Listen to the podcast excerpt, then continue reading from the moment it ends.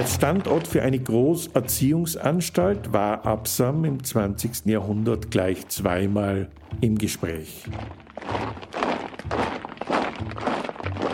Im Jahr 1947 schrieb der Tiroler ÖVP-Abgeordnete Alfons Marinkovic über das vor 1900 entstandene Landeserziehungsheim für schulentlassene Knaben in der Stachelburg in Kleinfolderberg. Zitat. Wie kann ein Land versuchen, in einem solchen innen und außen vollkommen verwahrlosten Objekt bei schwerst erziehbaren jungen Menschen im Alter von 15 bis 20 Jahren irgendwie einen Erfolg zu erreichen? Das ist undenkbar. Zitat Ende. Ein Jahr später, im Jahr 1948 sollte daher die damals noch halbfertige Absamer Andreas Hofer Kaserne um rund 4,5 Millionen Schilling als Großheim für 200 männliche Zöglinge ausgebaut bzw. adaptiert werden.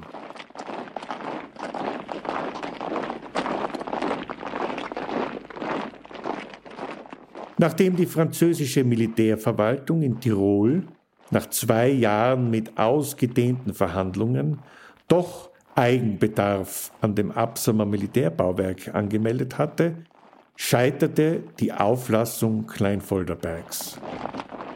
Da dieses Heim aber weiterhin als zunehmend verfallender Bau eingestuft worden war, Strohsäcke in den Betten, keine Lampenschirme, statt aus Tassen tranken die Zöglinge aus adaptierten Konservendosen, Ganzkörperpflege im nahegelegenen Bach, versuchte das Land 1958 neuerlich einen Standort für einen Neubau zu finden.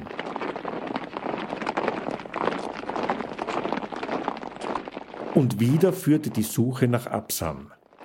Diesmal sollte die Landesheil- und Pflegeanstalt Hall den auf Absamer Ortsgebiet liegenden Gutshof Geislöth zur Verfügung stellen. Die Gemeinde Absam aber war damals nicht bereit, ein kurz zuvor erlassenes Bauverbot auf dem Grundstück aufzuheben. Gemeindevertreter sprachen sich mehrfach beim damaligen Landeshauptmann vehement gegen eine Erziehungsanstalt aus. Bis 1961 versuchte es das Land in Absam und zahlreichen anderen Gemeinden. Vergebens. Und so wurden die schulentlassenen Knaben bis 1990 in den alten Gemäuern in Kleinfolderberg erzogen.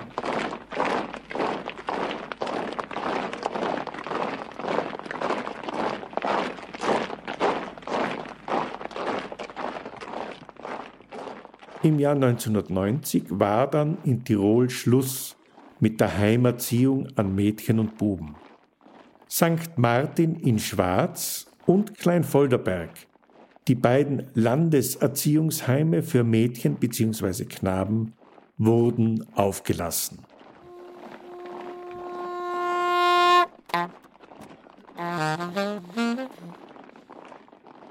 Für seine Reportage von der Heimerziehung hat der Absamer Journalist Bert Breit in den 1970er und 80er Jahren zahlreiche Interviews mit Heimzöglingen und Erzieherinnen der Landeserziehungsanstalt in St. Martin in Schwarz geführt.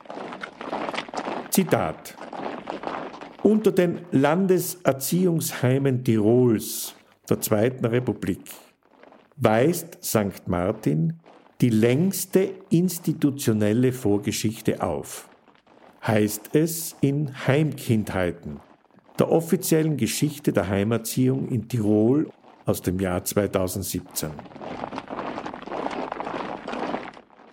Die Baugeschichte von St. Martin geht über 500 Jahre zurück in das Jahr 1510, als die Augustiner Eremitinnen von St. Magdalena im Halltal eine neue Bleibe suchten.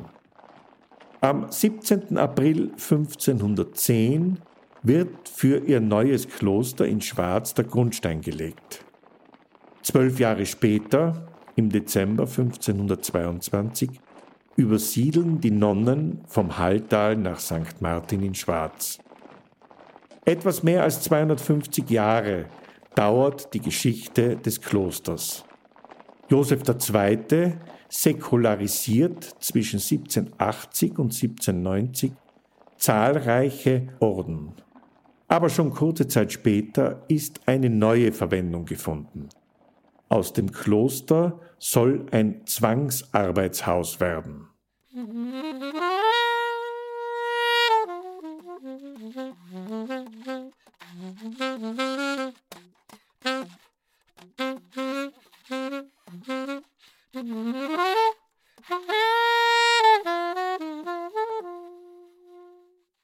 Aus dem Protokoll der 22. Sitzung des Tiroler Landtages am 11. Februar 1926.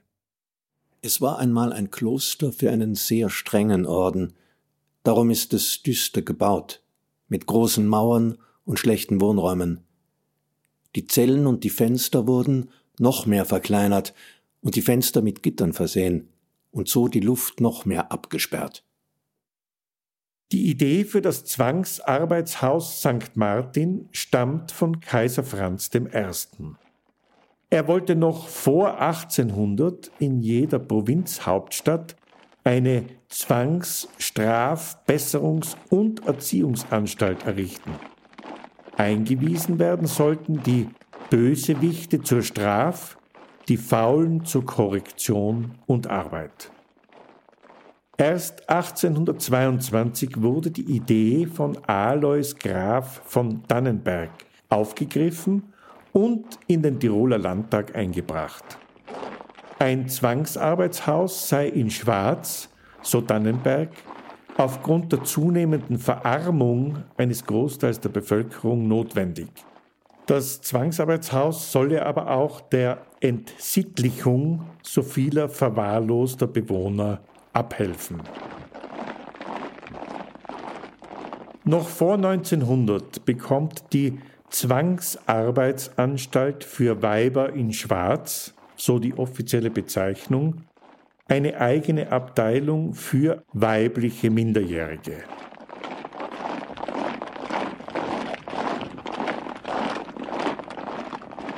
Schwarzer Lokalanzeiger, 15. Februar 1930.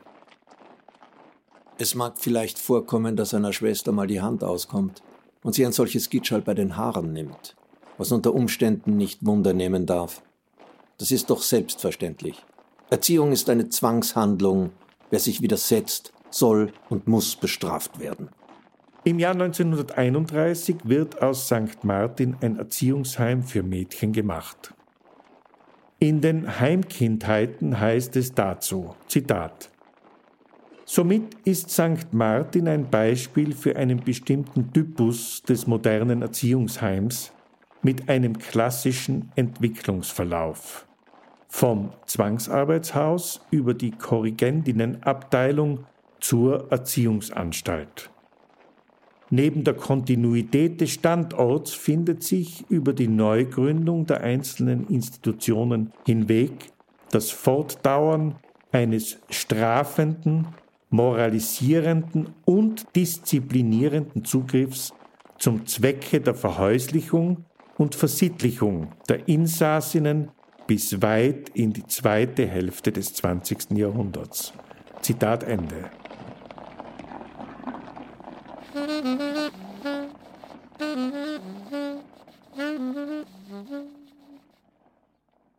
TLA VB-469V6E Schreiben von Maria Vogel an das Landesjugendamt vom 17.09.1957 Es wäre vielleicht auch noch Folgendes zu überlegen. Das Fenster des Raumes ist nur von außen zu öffnen.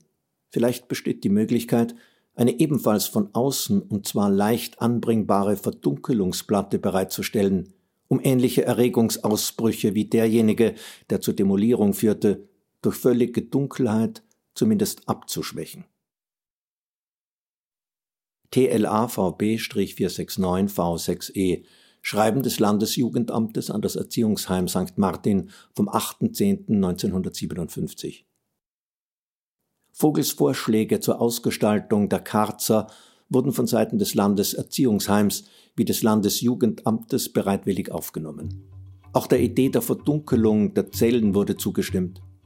Was die von Frau Dr. Vogel vorgeschlagene und im Bedarfsfall von außen anzubringende Verdunkelungsplatte anlangt, so müsste es vielleicht dem Hausmeister möglich sein, eine solche herzustellen, sofern nicht von der Zeit der Kriegsverdunkelung geeignete Behelfe vorhanden sind.